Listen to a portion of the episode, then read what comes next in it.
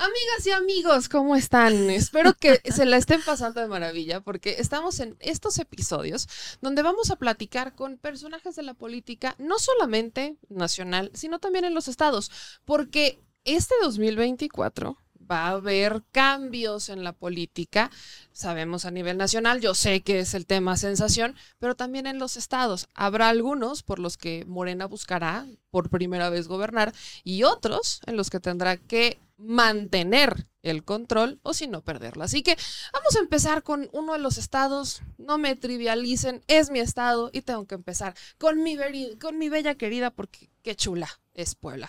Y para hablar de Puebla, pues tengo que hablar con una de las mujeres que en este momento, vaya, hay una encuesta que es la de parametría, que la manda a un segundo lugar. Y cuando digo segundo lugar, está, está en un segundo lugar para poder gobernar el Estado.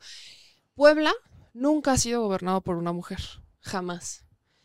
Y en Puebla es uno de estos estados en donde Morena debe luchar por mantener el control, porque lo gana en 2018, pero hay una serie de acontecimientos que platicaremos para ver cuáles son las condiciones de mi bella Puebla. Así que vamos a platicar con este segundo lugar en las encuestas, con una mujer, eh, con una economista, política, de Morena, Morena, Morena, de Morena, y que fue presidenta municipal de mi capital, mi Puebla. Claudia Rivera Vivanco, ¿cómo estás? Muy contenta de estar aquí contigo, compartiendo con el auditorio y con todas las personas que van a estar siguiendo esta entrevista, porque dijiste bien, me toca nacer en Morena, soy cantera morena y emanar de este gran movimiento social que, si bien soy un partido en consolidación, inspira los proyectos del presidente, del mejor presidente que ha tenido nuestro país, Andrés Manuel López Obrador, y lo digo con mucha franqueza, pero también con mucha convicción y también con mucha eh, prueba de que ha sido una estrategia transformadora y me siento orgullosa de, contar en estos momentos con el respaldo de muchas poblanas, de muchos poblanos. No es una tarea fácil, es un gran honor, una gran responsabilidad y me siento inspirada en este proceso. Ahorita vamos a entrar al tema de la política y la sucesión de la gubernatura y todo esto, pero justo cuando empezaba, eres morena, morena, morena. Eres de estos perfiles que cuyo primer partido es morena. Nunca estuviste en otro partido antes. Nunca estuve en ningún otro partido. Vengo del activismo social como activista de derechos humanos, de derechos de las mujeres, de hace más o menos 15 años. Eh, antes de estar en Morena, tú estuviste, estabas en el INEGI, trabajabas en... 12 años, estuve trabajando en el INEGI, exacto. ¿Qué te motivó a participar en la política por primera vez? O sea, yo en esa parte de activismo, yo, lo sé, tú has sido muy pública en cuanto a que siempre tu corazón ha estado en la izquierda, pero ¿por qué participas en, en la política en 2018 como un perfil que, y vaya, no lo digo como falta de respeto, pero llegas sin experiencia política, ya le llegas con una experiencia activista, con una experiencia ciudadana, pero sin estas experiencias o llámenle mañas políticas que siempre han predominado, sobre todo en un estado como Puebla. Y llegas 2018 y te conviertes en alcaldesa, o sea, te conviertes en la presidenta municipal de Puebla Capital. Y llegas con toda esta ola de Andrés Manuel. ¿Por qué decidiste? Mira, muchas personas me han preguntado, oye, ¿alguna vez pensaste que ibas a ser presidenta municipal? Mi realidad es que yo me involucré en un proceso de transformación donde nos sumamos millones de mexicanas y de mexicanos sin estar buscando trabajo, sin estar buscando un encargo, sino con la mera convicción de que tenía que abonar mi granito de arena. Como activista social y además desde, desde mi núcleo familiar, mi madre y mi padre nos educó a, a mis hermanos y a mí a que siempre nos involucráramos en las necesidades de nuestro entorno social, desde la familia, pero también el barrio, la colonia y había una frase que mi mamá siempre nos decía, ustedes son mis hijos, pero no son para mí, son para la vida y para vivir la vida hay que saberla disfrutar y hay que saber ser agradecidos, es decir, involucrarse y dar lo que corresponde. Esta enseñanza hace que en 2005 nos involucremos en, esa mega marcha que fue contra el desafuero que le estaban haciendo, ¿no? Esa, esa indignación que genera eh, en contra del desafuero Andrés Manuel. Estaba yo ya en la universidad, tendría yo como 20 algo, 21, 20, más, más menos. Eh, estaba estudiando economía y mi madre decía, tienen que involucrarse y ver lo que está pasando en tu país, porque a veces piensas, y Puebla no está nada lejano a la Ciudad de México, pero a veces pareciera que es, nos es ajena la práctica política.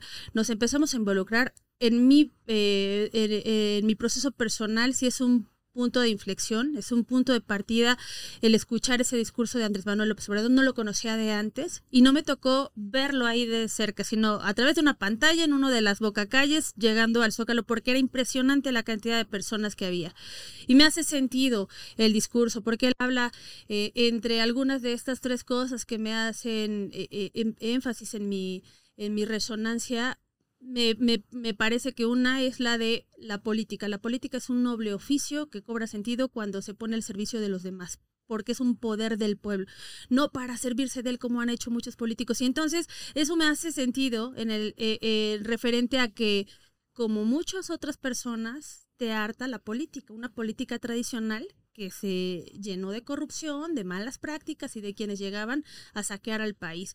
Y entonces dices, es cierto, yo me, yo soy de esos, de esas, de esa otra población que está harta. Y entonces, ¿cómo la limpiamos? Y él dice hay que limpiarla, hay que dignificar y, purificar la vida pública. Y eso se hace entrándole, eso se le hace trabajando, eso se hace convenciendo a la gente de que cada uno asumamos nuestra responsabilidad social, ejerzamos nuestros derechos y asumamos nuestras responsabilidades. Y eso te va permitiendo también que vayas avanzando más. La primera vez que escuché sobre acciones de bienestar, sobre la cultura de la paz y cómo el tema de seguridad estaba relacionando con estas carencias, estas desigualdades, etcétera. Y entonces ves que, que nada es aislado, sino que todo está conectado y ahí estamos todas las personas de todas las edades. Bueno, en 2005 se va instalando la Convención Nacional Democrática, me toca hacer defensa en 2006 cuidar casilla, mi madre, se van a cuidar tu hermana y tú una casilla. De ahí nos vamos a, eh, se hace el gobierno legítimo después del fraude que, que hacen la, la, presidencia y esta campaña de desprestigio, de odio, eh, de mentiras que hacen contra Andrés Manuel. Y bueno, después vendrá el gobierno legítimo, después vendrán las diferentes eh, marchas a favor de la soberanía nacional. podemos decir que desde 2005 tú te convertiste en una activista, ¿no? Impulsada desde casa por mamá de ah, vean lo que está pasando en su país, involúcrense y del 2005 para el Real solamente has avanzado. Ahí, inspirada por el obradorismo, ¿no? Ahora lo podemos definir así. En ese momento no sabías, él iba encabezando. Hoy sabemos que es un que es un movimiento también este, este obradorismo que está dentro del movimiento social más grande de América Latina, que es este movimiento de regeneración, hoy como partido. Entonces me toca estar en todas esas etapas. En 2017, bueno, eh, en los previos yo ya formaba parte del comité estatal de, de Morena, ya estábamos, en 2014 se convierte en partido político, 2012 me toca hacer defensa también, electoral, pero hay ya de todo un distrito federal. Eh, ese me dolió más, fíjate, el 2012, porque quizás estaba yo más consciente del de todo el proceso y de toda la, dificultad, aunque la diferencia de votos fue, fue mayor, fue más amplia, sí me generó mucho más, más indignación, pero esa indignación también te ayuda a moverte, a, no quedarte eh, ahí eh, estático, ¿no? sino involucrarte más y entonces ahora teníamos más tareas de convencer pero también de trabajar y también de inspirarnos. Y bueno, llega, eh, ahí estaba yo ya en el partido entonces, después de 2014 como eh, secretaria de diversidad sexual.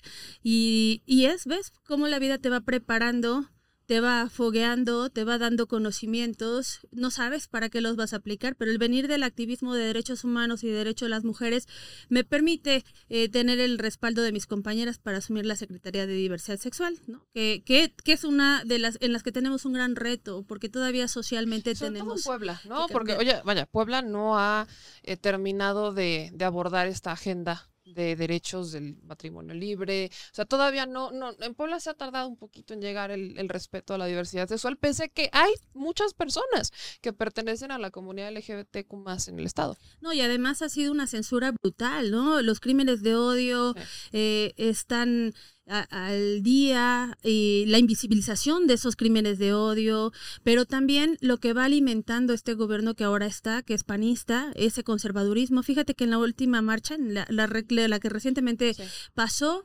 eh, el, el gobierno municipal exigió ¿no? Y, trató de bloquear que no pasara la marcha en el Zócalo, porque ahí está la catedral y molesta a la arquidiócesis. O sea, de esa magnitud han sido quizás la, manera en la que se ha censurado. Que, ahorita que lo mencionas, hubo una nota que no, no sé quién la, la, la difunde, pero recuerdo que el titular era que te acusaban a ti directamente de, de obstaculizar la marcha, ¿no? Como de intentar reventarla. ¿Eso pudo haber sido una estrategia política? Mira, había grupos disidentes, eh, eso sí fue cierto. ¿En qué sentido? En que estaban diciendo que la marcha no le pertenece a uno o a otra. La marcha es de todas y de todos, y eso es cierto. Claro. Y entonces lo que estaban haciendo es que un grupo, una persona estuviera liderando para decir el Zócalo no se va a tocar, ya nos van a prestar un nos van a prestar un espacio. Imagínate lo absurdo de la máxima expresión de un derecho constitucional que es la libre la libertad de expresión en la ma- manifestación, ¿no? Entonces eh, fue señalan porque por supuesto que hay muchos de estos colectivos, sobre todo de los que han sido críticos, los que tienen un avance conceptual y técnico y que además han impulsado la agenda de derechos humanos, que eh, no solo me reconocen que di un gran respaldo a la diversidad, me toca impulsar el matrimonio igualitario en Puebla, cuando no quería aprobarse por parte del Congreso en el Estado, y eso impulsa, es decir, se dieron garantías durante el tiempo que me tocó ser presidenta municipal, y eso es algo que reconocen los colectivos. Entonces es inevitable que algunos los relacionen por esas declaraciones públicas que han hecho a favor de, de, de, de mí como presidenta y de hacer esas diferencias entre un gobierno que me tocó encabezar como Morena y este gobierno actual que está en el PAN. Y eh, volviendo a la, a la, pregunta inicial que me hacías de, de, cómo, de cómo llego, fíjate que esta agenda de los derechos humanos de la diversidad sexual hizo que mis compañeras y mis compañeros me fueran conociendo. Y en 2018, cuando se hace el proceso ya de selección, que ahí fue una insaculación, para definir en qué municipio iba a tocar mujer, qué iba hombre, ya ocurría como ocurre actualmente, que los hombres ya estaban más que apuntados. Muchos ya decían, a mí ya me dijeron, yo ya voy a hacer lo que no se esperaban. ¿Y por qué lo decían? Porque la mayoría venía de otros partidos políticos. Sí, ¿no? eh, políticamente sabemos que está como la, el, el, clásico de Dazo, la bendición de el poderosísimo ya dijo que voy yo y todos se callan y voy yo, ¿no? Pero además lo venden así, ¿no? Sí. Blofean y hay muchos que, se, que caen en esa, en esa estafa, por decirlo así. Hay otros que apuestan de todos modos en todos, en, en todos los aspirantes. Pero había compañeros, hombres sobre todo, que decían, yo ya soy, a mí ya me dijeron. Nadie se esperaba las reglas de este nuevo partido político que era Morena, porque 2018 fue la primera vez que juega con no partido. Como, todavía no se las compran. Puedo decir que eso todavía está pasando. Es cierto. Todavía, todavía hay esas dudas. Yo doy testimonio del proceso Así porque a mí me ha tocado, a mí me ha tocado experimentarlo desde otra. No vengo de partidos políticos, no vengo con ningún padrinazgo como se como ocurría en otros partidos políticos ni de familia política. Es decir todos nos la, nos la nos fuimos curtiendo y nos la fuimos rifando desde el activismo social. Mis hermanas mis hermanos mi, mi mamá mi papá falleció cuando yo tenía 16 entonces pero bueno mi madre siguen siguen ahí no eh, qué pasa en 2018 que se hace esta insaculación eh, dicen va a ser mujer las presiones llegan, ¿no? Oye, compañera, mejor di que un hombre, porque no hay mujeres, o sea, ¿no? O sea, ¿intentaron llegar contigo como a aplicarte de Juanita? Sí, no, y, y, fíjate que no solamente como, no, no como Juanita, yo diría más bien a que tú misma pronuncies que no hay, ¿no? Que las mujeres, pues no es nuestro tiempo, hay que esperar, ah, ¿no? Ahí sea, están los, ahí están los que, hombres. ¿Quién? Nombres. ¿Quién fue? Mira, llegan compañeros que vienen de otras corrientes políticas. El, Okay. el, coordinador que nombran para el proceso estatal en 2018 es al ex senador Luis Miguel Barbosa, ex gobernador Luis Miguel Barbosa Huerta. Y bueno, son como estas tendencias. Él traía ya sus preferencias, que es el O sea, actual, el actual alcalde del PAN, por ejemplo, ¿no? Era su, su candidato. Algunos pensaban, fíjate que de estos compañeros que yo voy a hacer, ¿no? Porque yo vengo del movimiento, pensaban que les iban a dar la oportunidad, pero este señor lo que quería pues era impulsar a este, a este compañero. En, en ese momento, digo, con todo respeto, porque Barbosa ya, ya falleció, pero eh, cuando se da esta coordinación, Barbosa era el, el perfil de Morena en ese momento, venía del PRD, ya estaba en Morena. ¿Quién era el preferido o quién era la fórmula con la que Barbosa quería ir de gobernador alcalde? Con el actual presidente municipal O sea, del PAN, era- aunque Eduardo fuera- Rivera, sí lo invita a sumarse a Morena, pensando y ofreciéndole que se va a cambiar el género, ¿no? Como no ocurre esto, eh, este, no se cambia a Morena, pero sí trata de convencer entonces a Ana Teresa Aranda, hoy diputada federal. Bueno, de hecho, hace un, hace un mes, aproximadamente un par de meses, ella le preguntan los medios de comunicación y dice, sí, no me dijo una vez, me lo dijo tres veces, ¿no? Tres veces me estuve insistiendo en que me pasara para Morena, pero yo le dije las tres veces que no. Y efectivamente, ¿qué, por qué doy testimonio de que funcionan las estrategias de competición, de, de competición que ha dado Morena? Porque me tocó ese resultado de eso. Es decir, me toca ya, ya levanté la mano, ya me inscribí, yo me enfoqué, yo me enfoqué a hacer trabajo de recorrer territorio. Es decir, no iba a tener como otros que vienen de la política tradicional para sus espectaculares, para estar soltando y derrochando recursos que quién sabe de dónde viene, que es una duda razonable de la población, pero que además el presidente Andrés Manuel López Obrador ha señalado que tengan mucho cuidado con esos políticos que empieces a ver que aparecen más que las abritas y las Coca-Colas, ¿no? Porque de algo hablan, de unas prácticas hablan. Y entonces, ¿cómo lo aprendo yo? Milita de, de la manera de militante, ¿no? Tocando puertas, haciendo recorridos. Esa fue mi estrategia, que demandó más trabajo, más tarea, y me mantuve firme, firme, firme. No falta que también quien te quiere convencer, oye, ¿por qué no ya declina? Si ya quieren proponer a esta compañera, pues ya declina por ella y mejor, este, pues a ver si te dan algo, algo más, una pluri Qué, qué, ventaja que yo no estaba buscando trabajo y que tenía muy claras mis convicciones, porque dije, no estoy buscando trabajo, compañeros, yo estoy participando en este proceso para ver cómo ciudadanos, ciudadanas como yo, como tú, como los que nos estarán viendo, hasta dónde con estas reglas del juego de este nuevo partido político podemos participar y entonces sí transformar la vida de los partidos políticos, de esos partidos políticos en la política del día a día con la ciudadanía y de esos partidos políticos que se convertirán en gobierno, como le ha pasado a Morena. Y bueno, me mantuve en ese, en ese trabajo, se hace la encuesta y resulta que soy la mujer más reconocida de Morena de Morena, ¿no? Y, pero, y a la única que, que identifican nacida en Morena, porque todas las demás compañeras que, que les toca o que decidieron levantar la mano en ese proceso y, medidas, ninguna había nacido en Morena más, más que yo. Y entonces, bueno, pues eso me da una enorme posibilidad. Es la, ¿Ves las reglas del juego de Morena? En 2021 fue el mismo proceso, ¿no? Pero antes de llegar a 2021, o sea, justo quiero pasar brecha de 2018 porque en 2021 te toca buscarla de nuevo, pero ya eras alcaldesa en ese momento. Entonces, 2018, indudable el fenómeno Andrés Manuel López Obrador en estados donde antes no había mucha participación, la participación incrementó y la gente volteó y dijo, voy a votar por Morena, ¿no? Y se fueron a veces a carro completo, que era eh, presidente, gobernador, alcaldes, diputados, muchos se fueron a carro completo. que ese es el caso que pasa en Puebla. Sí. Pero todas las de la transformación, neta, hubo una transformación en Puebla. O sea, neta, tú llegas 2018 y a nivel estado y a nivel municipio, cuando tú llegas, 2018, ¿llegó la 4T a Puebla?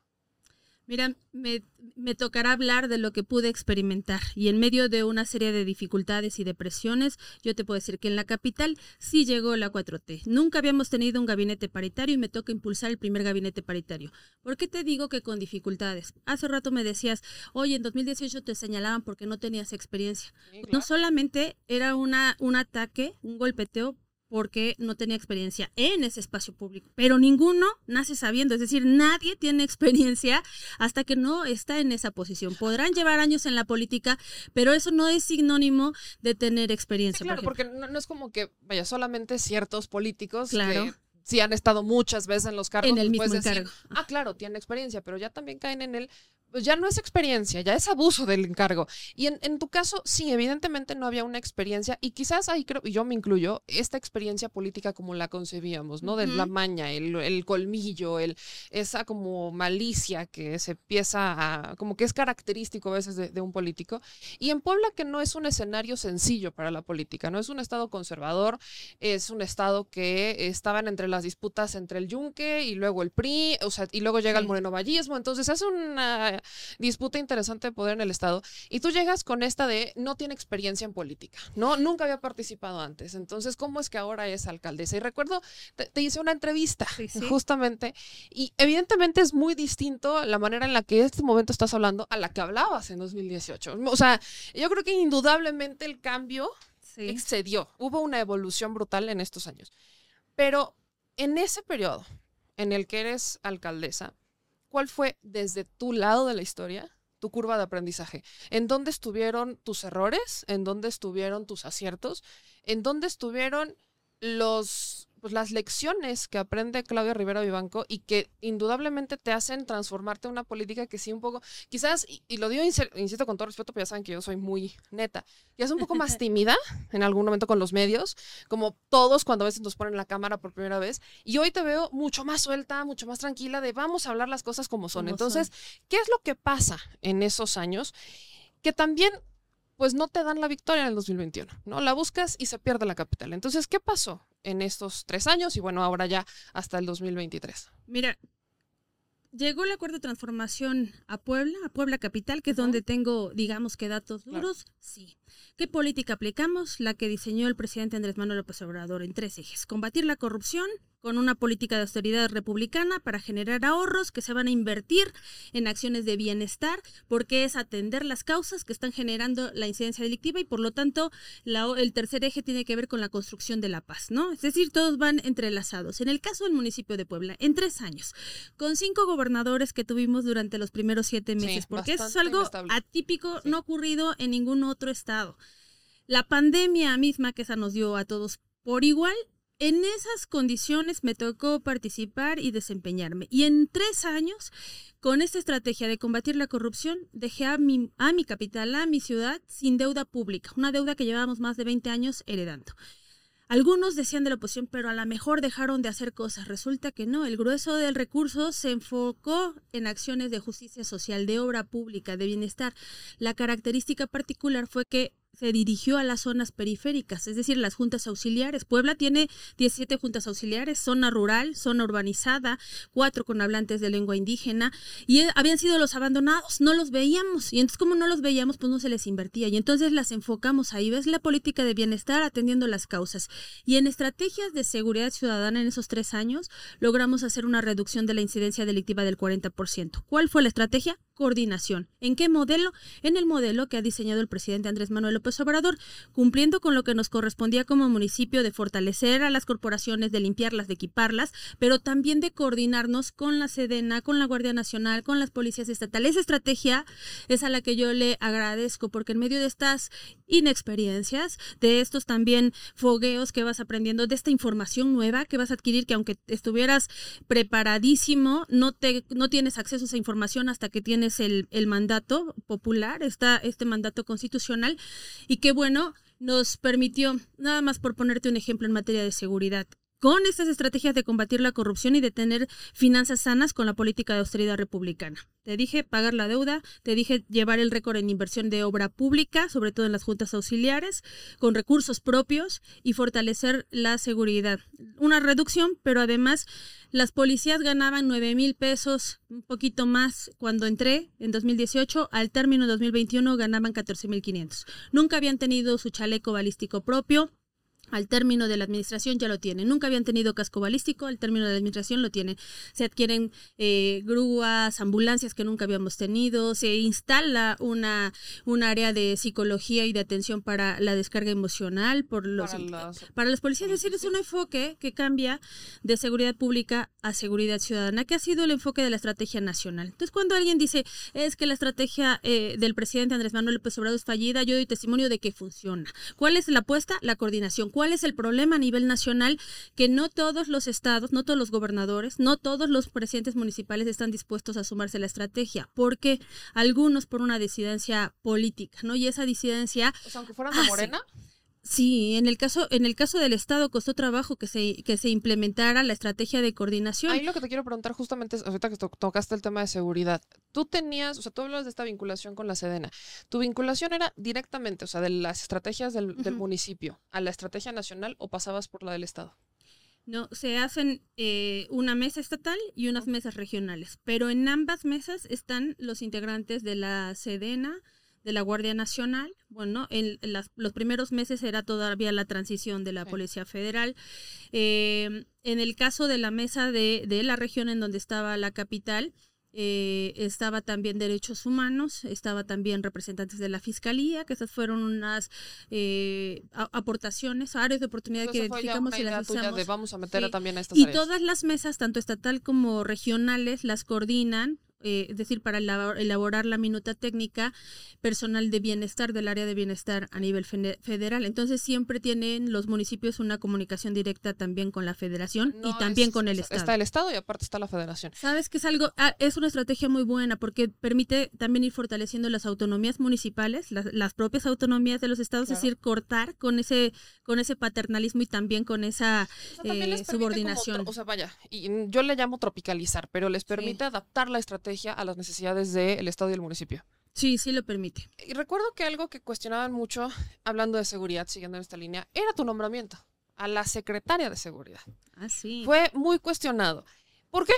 O sea, tu lectura del por qué. Yo, yo me acuerdo, de, vaya, estamos hablando que ya esto era en 2018, 2019, que había muchos señalamientos hacia quien tú nombraste titular de la Secretaría de Seguridad porque había ciertas notas donde hablaban que ella pues había sido un poco que injusta dentro de las corporaciones, que o sea, que había tenido como un papel de corrupción al interior de las corporaciones.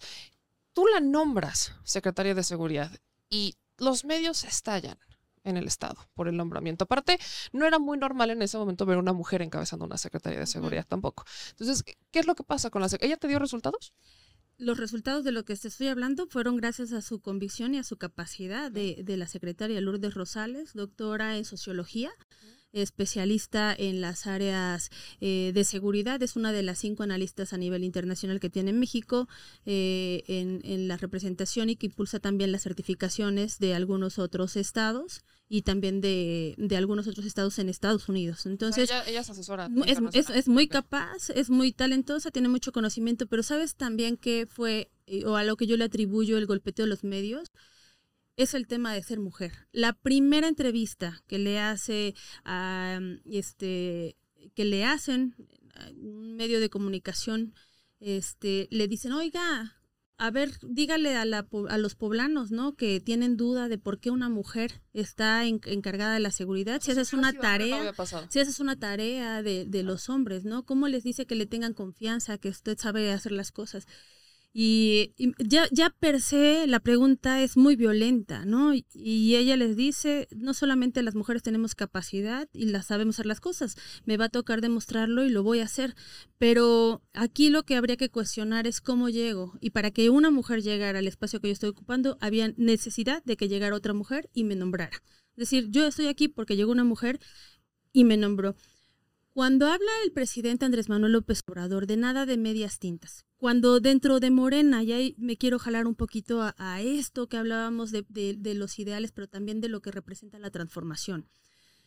El partido nace con un instituto de formación política, que en este proceso va a tomar relevancia y que está poniendo como requisito de aquellas y aquellos que aspiren y que lleguen a las filas de Morena porque es la lleva las preferencias a nivel nacional y por lo tanto hay muchos políticos de otros partidos políticos que están interesados en sumarse a las filas. ¿Se les va a cerrar la puerta? No, no se les va a cerrar la puerta. ¿Por qué? Porque el partido el partido Movimiento nace tratando de convencer a más y a más y a más de estar del lado correcto de la historia. Pero ¿qué es lo que observamos en estos pocos años que lleva como partido? Que hay compañeros que van a, buscar de qué manera se sirven y sacan ventaja y excluyen a otros. Y entonces, en esa voracidad de aspiraciones individuales, dejan trozos de dignidad en el camino y por lo tanto eh, carencias a la población que está creyendo en una transformación. Entonces el Instituto de Formación Política ahorita está apostado a que se capaciten, a que se fortalezcan, a que tengan claros los ideales y por eso el presidente señala mucho que nada de medias tintas, nada de, doble cachucha, de, no, de ser tibios, porque te tienes que mantener con esa firmeza. La ley obliga a que el gobierno ponga un gabinete paritario, no, no te obliga pero tuvo que hacerse una ley en lo electoral para, que pudiéramos tener espacio a las mujeres. Andrés Manuel llega a la presidencia y nombra el primer gabinete paritario de la historia de nuestro país, a una mujer en la Secretaría de Gobernación donde nunca había existido. Y, hoy, hoy, tenemos, sería la segunda mujer ocupando el cargo, pero es la más joven. La más joven. Y te das cuenta también el golpeteo y la violencia y la misoginia que hay en las redes sociales. No tiene experiencia, lo mismo, no tiene experiencia, que está muy chavita, que es que la Secretaría, vaya, creo que si vamos a cuestionar a las mujeres, así como a los hombres, hay que cuestionarlos por sus resultados, por su trabajo, no por su edad, no, por el género, por Dios. Y fíjate, que ahorita que estamos hablando, estamos en 2023, el nombramiento de una mujer, de una mujer joven, capaz, talento, con experiencia de cinco años como secretaria de Estado, eh, como diputada, militante también, sí, por supuesto, y llega la secretaria de Gobernación. Esa misma violencia también se vivió en el Estado. Y también se vivió en el Estado y también me tocó vivir. Cuando me decía así, ¿cómo fue llegar a la presidencia? Esto también fue parte de llegar a la presidencia, porque era el tema de experiencia, pero también era el tema de ser mujer, el tema de ser joven, el tema de no pertenecer a la política tradicional. Sí, ¿no? O sea, no, no estar maleado, no venir con esas mañas. De, ¿qué, decía? Eh, no, no viene una nueva generación de políticos en Morena que no tiene experiencia en el cochupo. Y eso es cierto, eso es cierto. Ahora, ¿qué, qué, qué, logras ver? Que si te mantienes con una determinación, la población te lo tiene que agradecer, te lo agradece, porque, porque cuando en la política tradicional estás buscando complacer a todos, mantener, digamos, que ese, que ese interés para unos cuantos o para los privilegiados, cedes a presiones políticas. Cuando se cede a presiones políticas, generas un alto costo social y económico para tu población. Tu administración como alcaldesa, hablando de presiones políticas y ceder, eh, creo que fuiste un ejemplo, no fue el único porque lo vimos en otros estados y en otros partidos, ¿no? Se dio, por ejemplo, en Chihuahua exactamente el mismo fenómeno que se dio en Puebla, contigo y con Barbosa.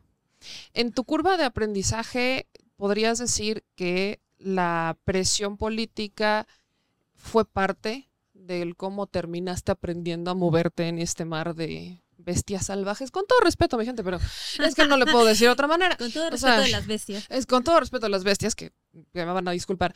Pero eso fue parte de. Eh, y, recuerdo mucho que también fue el tema de seguridad. O sea, el tema de seguridad fue un parteaguas, como un punto de que, que, marcó claramente la diferencia entre la política de Morena, o sea, la 4T en el municipio y la del Estado.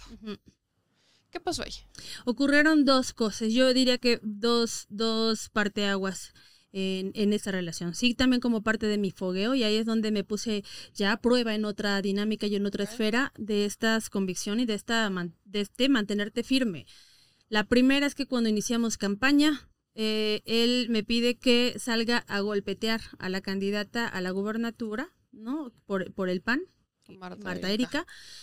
Eh, pero no solamente a golpetear, cuando, tal cual Sí, tal cual, tal cual, ¿no? Y yo lo que digo eh, automáticamente, ya traigo mi estrategia, voy a hacer un contraste de las propuestas de campaña que están trayendo ellos, las que nosotros tenemos, tengo de dónde, ¿no? Tengo mucho para argumentar y decir cómo esto está fallido y cómo lo que está apostando la transformación. Venía de o sea, era el esposo gobernador, o sea, toda la estrategia morenovista, creo que había de Y entonces había de dónde, ¿no? Había de dónde hacer ese contraste y por lo tanto, sí, eh, poder entrar una dinámica. Y me dice, no, no, no, no, no, alguien explíquele cómo se hace política.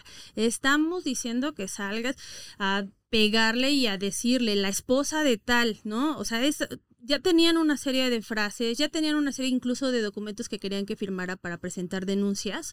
Algunas probablemente eran verdad, algunas probablemente y muy seguro eran falsas. Y me decían algunos compañeros, es que así es la política. Y entonces eso me permitió confirmarme y reafirmarme a mí misma, que precisamente como así algunos políticos han hecho a la política, mi obligación era entonces entrarle y hacerlo de otra manera diferente. ¿Tiene un costo? Sí, tiene un costo, porque las presiones y el golpeteo, después de ahí vino el ataque desde adentro ¿no? y hubo también esta, esta, esta dinámica de que te quieren eh, eh, señalar o echarse. Me hace que ya hicieron un acuerdo, te, te, quieren llevar una cosa, a otra y a otra, pero tú te mantienes con esa firma y después las cosas salen a la luz y después la gente dice, sí, es cierto, a mí me invitó. Es decir, siempre hubo un acuerdo que tuvo él en su momento con otros políticos que jugaban de otra dinámica, que no era ni en la que yo estaba inspirada ni en la que yo creía que teníamos que hacer en Morena. El segundo punto ya es en funciones y ya es eh, el año que inicia la pandemia, 2020, a inicios de año fueron los, eh, yo creo que las semanas, como mes y medio que más pudimos trabajar y que más pudimos frecuentarnos. Y era, a mí me preocupaba, ¿no? Cómo íbamos a migrar hacia las siguientes etapas de coordinación en materia de seguridad. Y yo le hice una propuesta para que hiciéramos una estrategia metropolitana. La acepta, hacemos la firma de convenio entre los municipios de la zona metropolitana y el gobierno del estado eh, vamos avanzando, yo le llevo propuestas técnicas, ¿no? A mí me gusta sentarme, arrastrar el lápiz, que, que, que, avancemos, que no sea solamente algo mediático, sino que vayamos claro, no vamos a hacer estas estrategias, vamos a obtener estos resultados y queremos que la ciudadanía nos vaya acompañando, ¿no? Eh, esta, esta situación hace que en algún momento se le ocurra proponerme que cambie a mi secretaria y que nombre a otros perfiles. ¿Y te mandó perfiles? Me, mandó perfiles que ya estaban trabajando con él en el gobierno del estado. Hasta ahí yo no conocía los perfiles, había escuchado hablar de ellos, pero no los conocía, no tenía yo una opinión. Eh, el, la persona que traía, uno venía de Chiapas, Raciel, que fue fiscal, me parece, ya lo había nombrado secretario del Estado, y eh, tenía como asesor de seguridad a otro personaje de nombre Ardelio Vargas, que se había trabajado la zona de la sierra, pero que además había estado trabajando en migración eh, con Peña Nieto, pero hasta ahí yo no tenía más información. Ah, más adelante me entero, y eso porque nos da información la federación, de que estaban vinculados a una investigación por sus relaciones con Genaro García Luna. Y aparte Adelio estaba en el CISEN yo no lo sabía. O sea, en ese momento yo no tenía una opinión ni otro dato, entonces no traía yo ni una, una animadversión, ¿no? Me sorprendió la propuesta porque para ese momento ya habíamos logrado hacer una reducción de la incidencia delictiva y el trabajo de coordinación yo lo estaba haciendo de manera cercana a la federación. Entonces, para mí era importante que la federación lo supiera. no meter gente que pudiera poner en riesgo la estrategia. Ahí yo no sabía, sino que la federación lo supiera. Le dije, ¿sabes qué? No estoy de acuerdo en que hagamos este cambio, que hagamos este nombramiento, chequémoslo con la federación, lo chequemos con la federación y la federación nos dijo ninguno de estos perfiles relacionados con Genaro García Luna. Y así fue, tal claro, ¿no? Yo, yo ahí cuando tuve la información, pues para mí fue mucho, muy fácil tomar mis decisiones. No puedo permitir que se quieran imponer ni se quieran inquistar estos perfiles que han sido nocivos para nuestro país, no solamente para el estado de Puebla, sino para el país. Participaron en Atenco, participaron en toda esta eh, situación de tráfico que ha habido de frontera a frontera, ¿no? Entonces ha sido muy complejo. Medios locales catalogaran justo, vaya, veía los titulares, ¿no? Diario Cambio decía 2020, el año en el que todo Puebla aborreció a Claudia Rivera Vivanco. En 2020, Claudia Rivera Vivanco hasta abajo, eh, la peor calificada, la alcaldesa peor calificada. ¿Se da a raíz de eso? O sea, viene, o sea, a raíz de esto que vaya, fueron dimes y diretes, fue sobre todo, veíamos, había una tensión entre el gobierno municipal y el gobierno estatal. Mira, la información la recibimos tanto él como yo de la federación. Y entonces mi decisión muy, fue muy clara. Él decidió romper relaciones con la federación. Eh, para empezar, la, la, manera en la que me lo pide es inconstitucional porque me lo hace por escrito, me instruye. es decir, la orden, ¿no? Primera falta, ¿no? Digamos, eh, jurídica, me instruye pues no puede instruirme porque yo soy presidenta municipal, el gobernador, cada quien tiene sus autonomías, sus competencias, bueno, me instruye a qué nombre, yo no nombro como presidenta municipal, sino es el cabildo, y a que remueva, ¿no? Entonces esas, esas tres cosas son un proceso eh, de inconstitucionalidad. Pero como el cabildo sí es el que puede nombrar, empezó a haber presiones para convencer al cabildo, sobre todo al PAN y algunos disidentes que los estaban jalando. Pues como, como en todo el paso en Morena no faltaron los traidores, ¿no? O sea, en cabildo, y eh, para que todavía tengan más contexto, en tanto la Cámara local como cabildo había una mayoría de Morena. Sí, de Morena. Okay.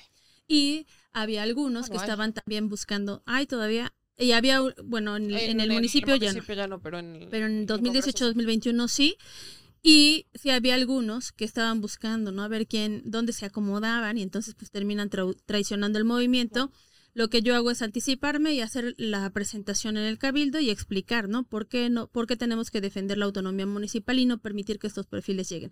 Una vez que hice ese pronunciamiento en el cabildo, así, en nado sincronizado, como, eh, como mencionan, estaba la manipulación de los medios. Hace rato me decías, oye, dentro de las áreas de oportunidad, de estas dificultades, tuvimos dificultades para informar en una política distinta de comunicación, donde se, hubo, se hizo una reducción de los contratos que, a lo que estaban acostumbrados los medios de comunicación pero también ya después cuando lo analizamos fríamente, nunca tuvimos posibilidad de competir con esta estrategia que traía el gobierno del Estado, con estos contratazos con los que los medios de comunicación, no todos, por supuesto que hubo honrosas excepciones, pero sí algunos que se dedican, como decía justo uno de los que leíste, a administrar reputaciones. Eh, a un golpeteo. Y entonces inmediatamente salieron en la emisión del medio de la tarde salieron otra vez, en la emisión de la media tarde otra y en la de la noche y al otro día y entonces sí vino un, un golpeteo.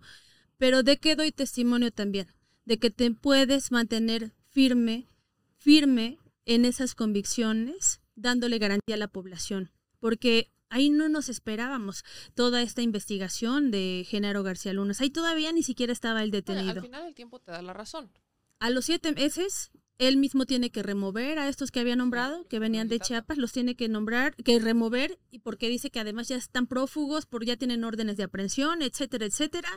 Y a los par de meses la detención de Genaro García Luna, este año el juicio, y entonces es sentenciado. Imagínate con qué cara, si hubieras titubeado, si hubieras, si te hubieras pandeado, sales hoy a darle la cara a la ciudadanía y decirle, oigan, confíen en mí, miren, si soy de Morena, pero también quiero que me... ¿Con, con qué cara si hubieras titubeado en aquel momento? Ahora, vaya, evidentemente no, no podemos negar que el conflicto con Barbosa y la situación mediática fueron factores que ayudaron a la derrota del 2021, indudablemente. Pero también hubo acusaciones de corrupción, hubo una en particular, creo que todavía está vigente, de violencia de género por el despido injustificado. Marta, la, la sentencia es de ¿cómo se llama?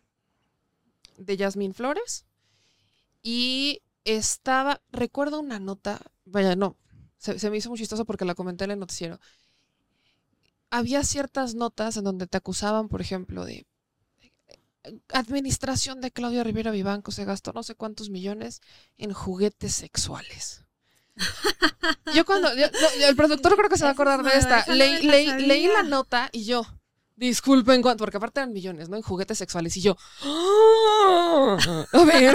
Y ya me meto a leer más. Y era de un programa que, o sea, no eran juguetes sexuales, eran este, de un programa que creo que habías llevado en la capital de concientización sexual, y, o sea, de, de, un tema más enfocado a prevención, etc. Yo dije, ay, es una, hay una diferencia abismal entre juguetes sexuales y condones, discúlpenme ustedes. Pero vaya, esas eran algunas notas que, que, había ahí. Y esa fue una campaña muy bonita.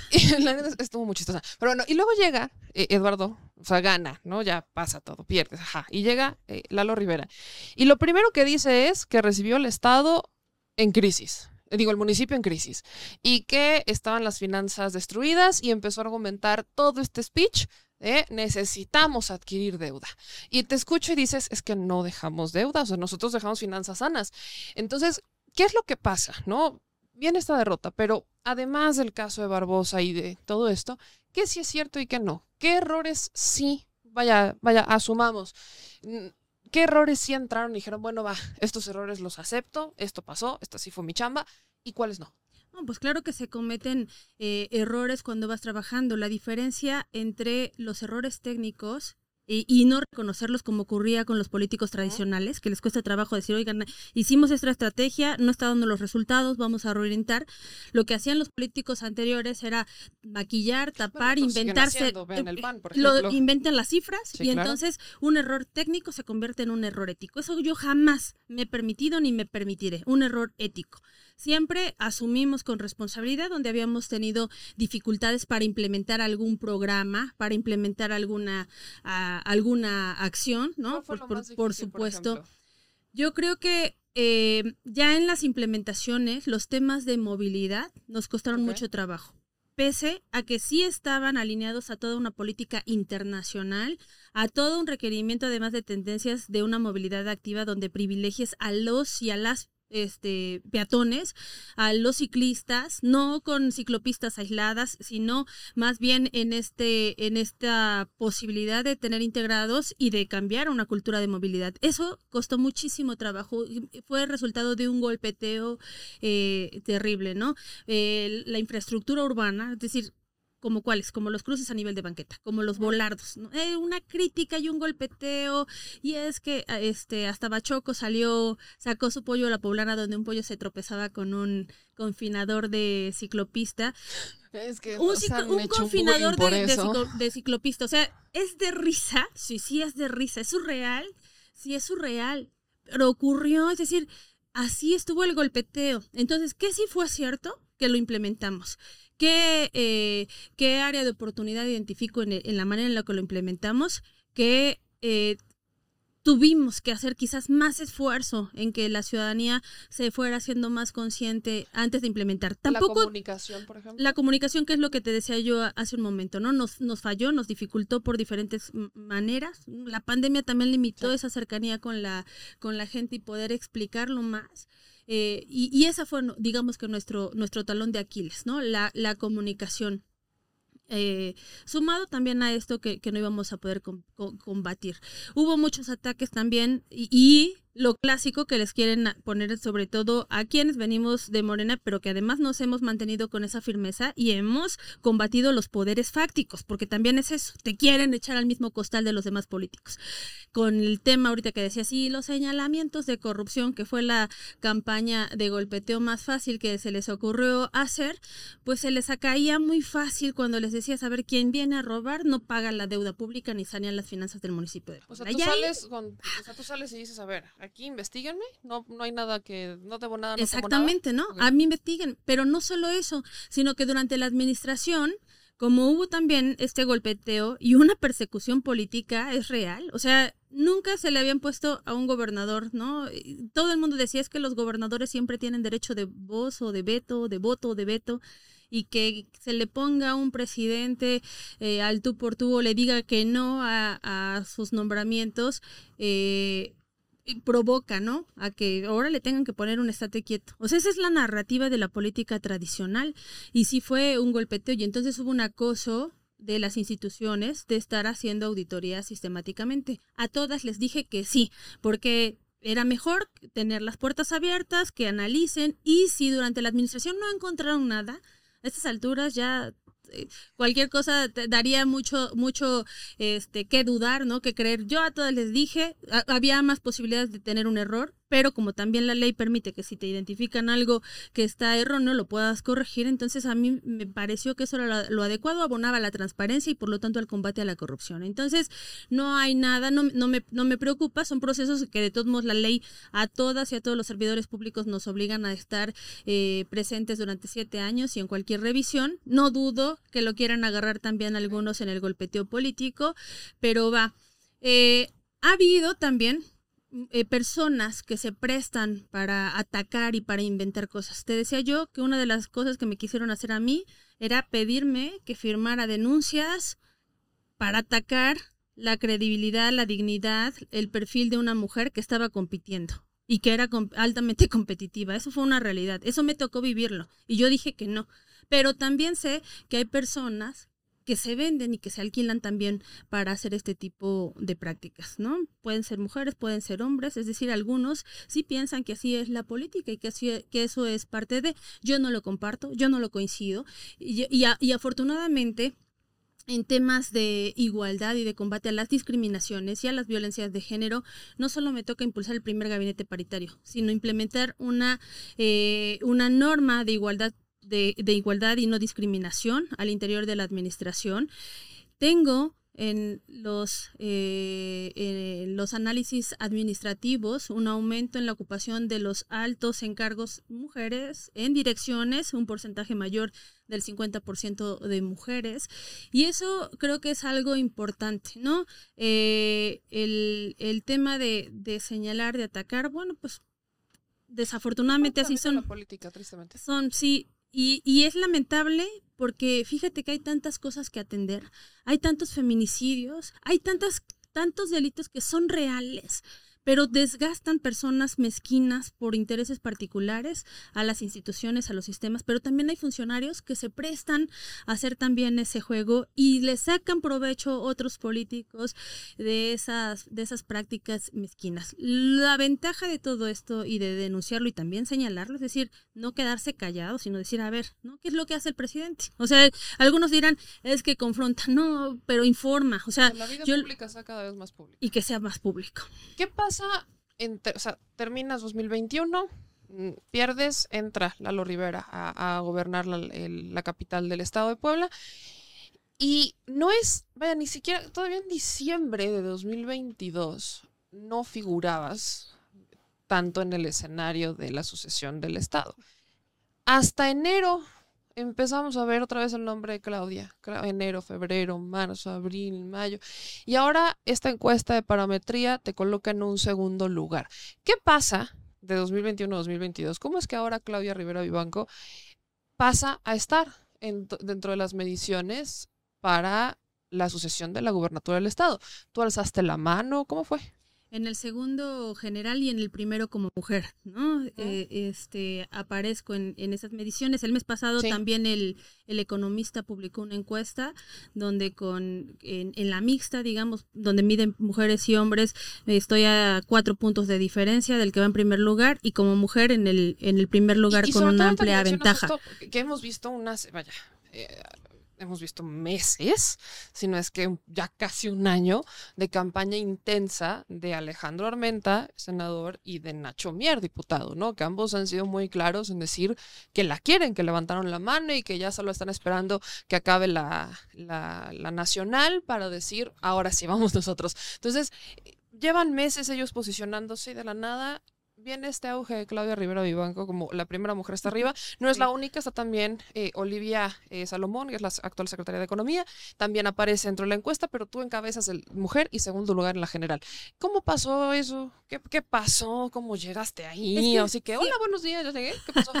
no, siempre he estado ahí, solamente que hubo una, un rato en donde la instrucción era no mencionar nada de Claudia Rivera Vivanco. No mencionar que era inevitable que siendo presidenta municipal y además viniendo de Morena y además que continúa haciendo trabajo de militancia, de base, de convencimiento, de fortalecimiento de la vida partidaria, de esta vida institucional de, Morena, pues no fuera conocida. Claro que hay un reconocimiento, pero también había una, una indicación para algunos medios, sobre todo los que pueden tener una mayor presencia en la población, de que no se mencionara. ¿Cuál fue mi estrategia? Dedicarme a hacer territorio, a hacer recorrido, ya terminé la primera vuelta de los 217 municipios. Ahora con los 217. Sí, y en algunos ya estoy en, ya estoy en la segunda vuelta, porque la primera etapa era para levantar un diagnóstico de la situación que guardan los municipios por municipio y por regiones, eh, con miras a que esto abone también para las consultas que se harán para la actualización del proyecto de nación 2024-2030 y que servirá, pues por supuesto, también para el proyecto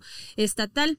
A la par de esto, el trabajo de informar lo que ha logrado la cuarta transformación en el país, lo que ha hecho el presidente, pero también reconocer donde no se ha avanzado o no con la con la intención que se quería, porque también eso es una realidad. Somos muy netas, o sea, ya platicamos un poco de, bueno, bastante sobre tu paso por la alcaldía y errores, aciertos, aprendizajes, etcétera, pero seamos muy netas. Soy poblana y si bien ya prácticamente estoy eh, un 80-90% en la Ciudad de México, mi casa sigue estando en Puebla, mi vida sigue estando en Puebla. Entonces...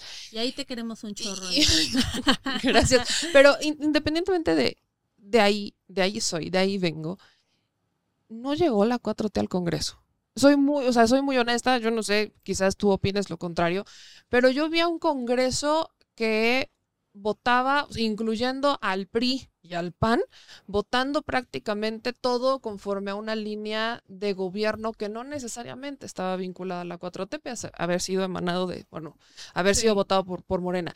Veíamos e, el caso, por ejemplo, de Estefan Chidiac, que se convirtió en un personaje bastante importante, estamos hablando de un PRI que él destruyó, o sea, porque Estefan Chidiac, si alguien destruyó el PRI y se dedicó a hacerlo, fue él, entre muchos otros factores. Y vimos personajes que de la nada entonces, ahora sí ya, Morena, ¿no? Hoy estoy viendo como que Pepe Chedraui que quiere, vamos a, Morena el color que sea, no pasa nada. Se lo preguntan, yo así, ¿qué, qué está pasando? ¿En qué, ¿En qué escenario vemos que los viejos priistas de toda la vida hoy dicen, sí, sí, vamos a Morena? Creo que entendemos el debacle del PRI, pero Morena tiene un límite, Morena va a decir, espérate tantito, nosotros tenemos nuestras bases. O sea, ¿qué pasa con Morena? Hay una unión en Morena, en el Estado, en las bases. ¿Qué pasa con este partido que llegó con la bandera de la esperanza? Del país. Ahí es donde juega un papel muy importante que yo creo, yo, yo observo que lo está haciendo magnífico Rafa Barajas, que no lo pudo hacer en las primeras etapas de conformación del partido por diferentes razones que ya también eh, conocemos, pero que bueno, ahora lo está logrando y la intención es eh, vigilar la conducta de aquellas y aquellos que decidan sumarse a este proyecto de transformación y a la vida política desde Morena, ¿no? Eh, hubo un, un congreso con la 4T en muchos, en la mayoría de los espacios no, no los hubo, aunque teníamos mayoría, eso es cierto. Eh, eh, ¿Qué diferencia hubo en las elecciones? Me toca a mí ser la única que llega de la militancia, de las bases. Esa también fue nuestra realidad en 2018. Todos los demás venían de otros partidos políticos o establecieron un acuerdo porque, eh, no sé, eran famosillos en alguna cosa y no han tenido tampoco dificultad de estarse cambiando de, partido. Tipo Lili Telles, nada más que en, este, en la ciudad y en el estado, ¿no? Pero eso ocurrió. Ahorita que, mencionabas, por ejemplo, la aprobación del derecho igualitario, la tengo que aprobar primero en el municipio porque el Estado no quería aprobarla. Encontré ahí una, este, un, cauce jurídico que me daba facultades para que en el territorio municipal se pudiera aplicar. Vino un golpeteo, pues sí hubo un golpeteo, ¿no? Esta, esta doble, doble moral, pero se logró y entonces al par de meses, a los tres meses, el Congreso tiene que hacerlo. Es decir, otros municipios empiezan a sumar estrategia y lo logran hacer. Con una, con dos, con tres militantes, que vayamos logrando ganar esos lugares, que nos mantengamos con esa firmeza, se va haciendo también esta transformación. Tenemos que hacerla, sí tenemos que hacerla. Tenemos que apostarle de muchas vías.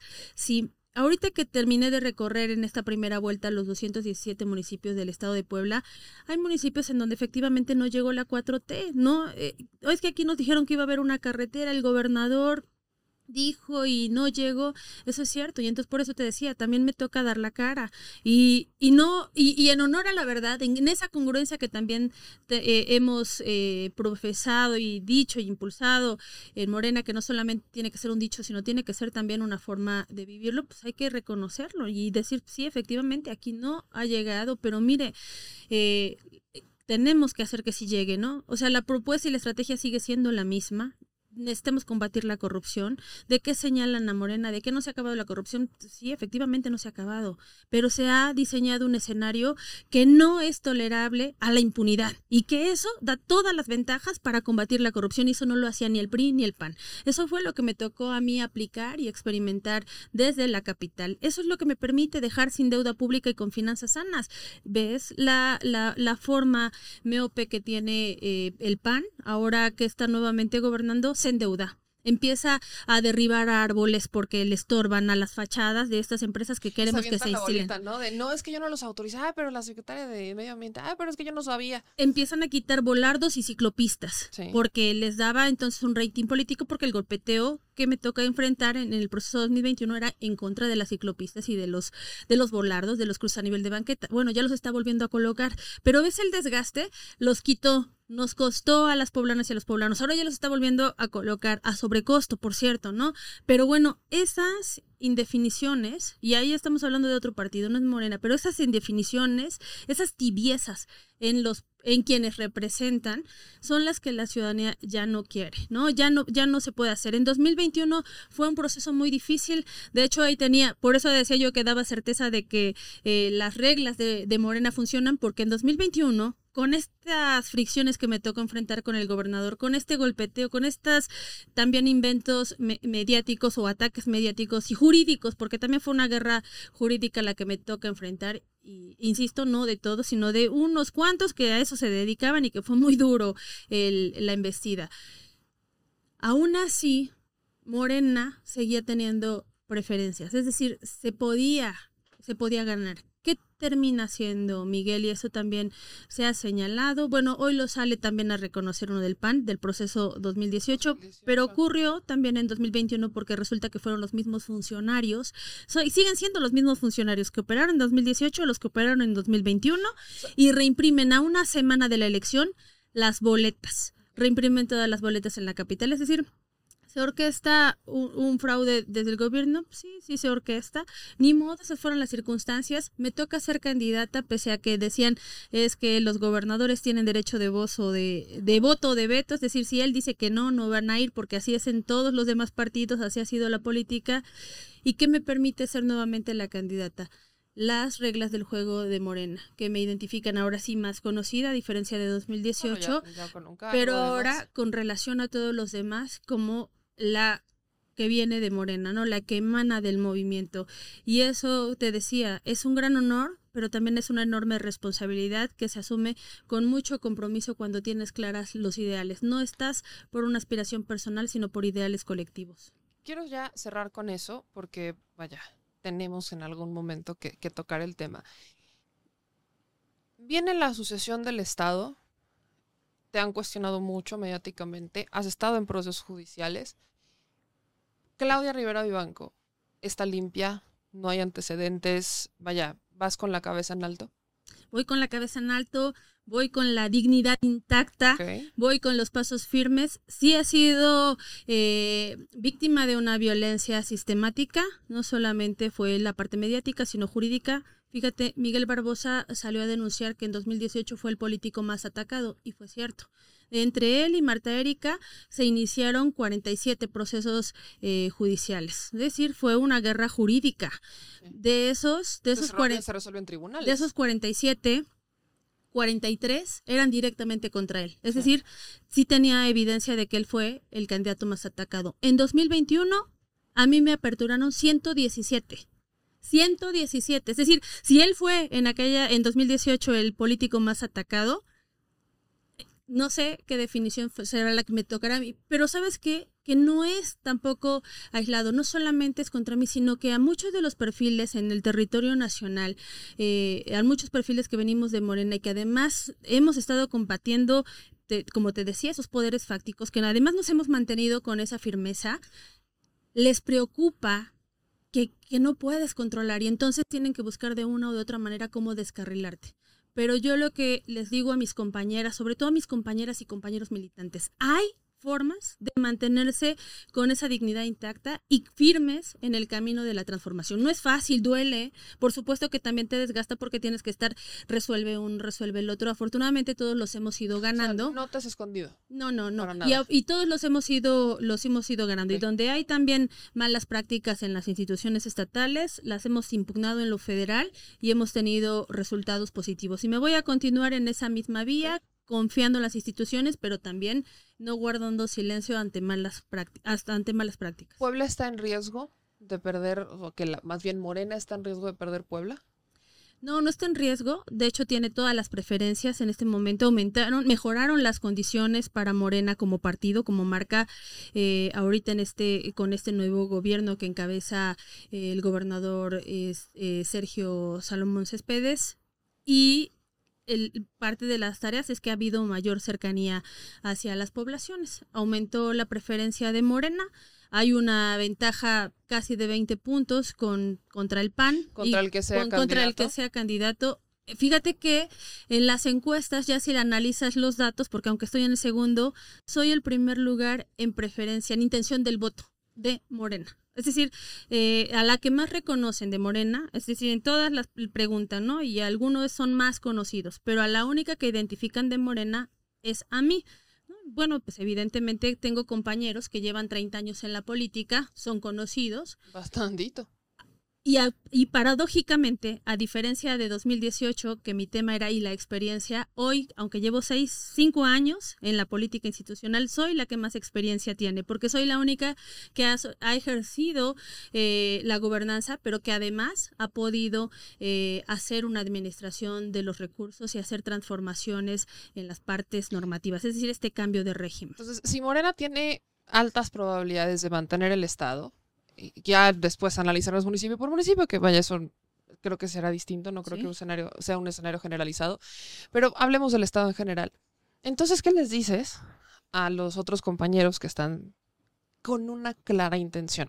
Porque elegantemente no vaya, no, no he visto que se hayan dado ataques este, groseros entre ellos, pero elegantemente uno le dice al otro, todavía no te toca, déjame a mí, yo me encargo de esto. Entonces, ¿qué les dices? Aquí, a nivel nacional se hablaba mucho. Municipal, ajá, o que vaya al presidente municipal. Yo, yo, me encargo, tú vete para allá, ¿no?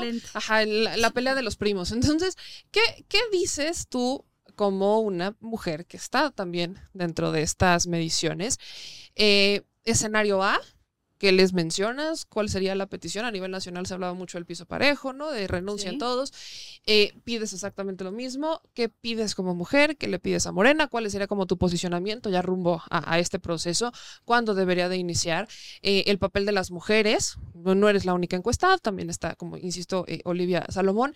Pero en estas posibilidades, escenario A, que sigas manteniendo la eh, que, sigas encabezando estas eh, encuestas. Escenario B, si no las encabezas, ¿qué pasa con Claudio Rivera Vivanco? Mira, el, sobre la primera intención de que les recomiendo, que les digo, qué llamado les hago a todos y a todas las que levantan la mano a competir, que hagan juego limpio. Que hagan juego limpio y que apuesten por hacer una dinámica diferente de la política. Demanda creatividad pero demanda también sacar lo mejor que tenemos y nuestra esencia. Y entonces hay de dos, o sacas una esencia que te lleva a la política tradicional, grotesca, mezquina, o sacas lo mejor de ti y le apuestas por algo creativo. Eso les digo a todas y a todos los compañeros. Las reglas del partido, las reglas del juego ya las dio Morena y eso por congruencia todos aquellos y aquellas que quieran participar en el proceso interno de Morena lo tienen que hacer con las mismas reglas, es decir, no valerse de sus cargos públicos para poder hacer campaña, ¿no?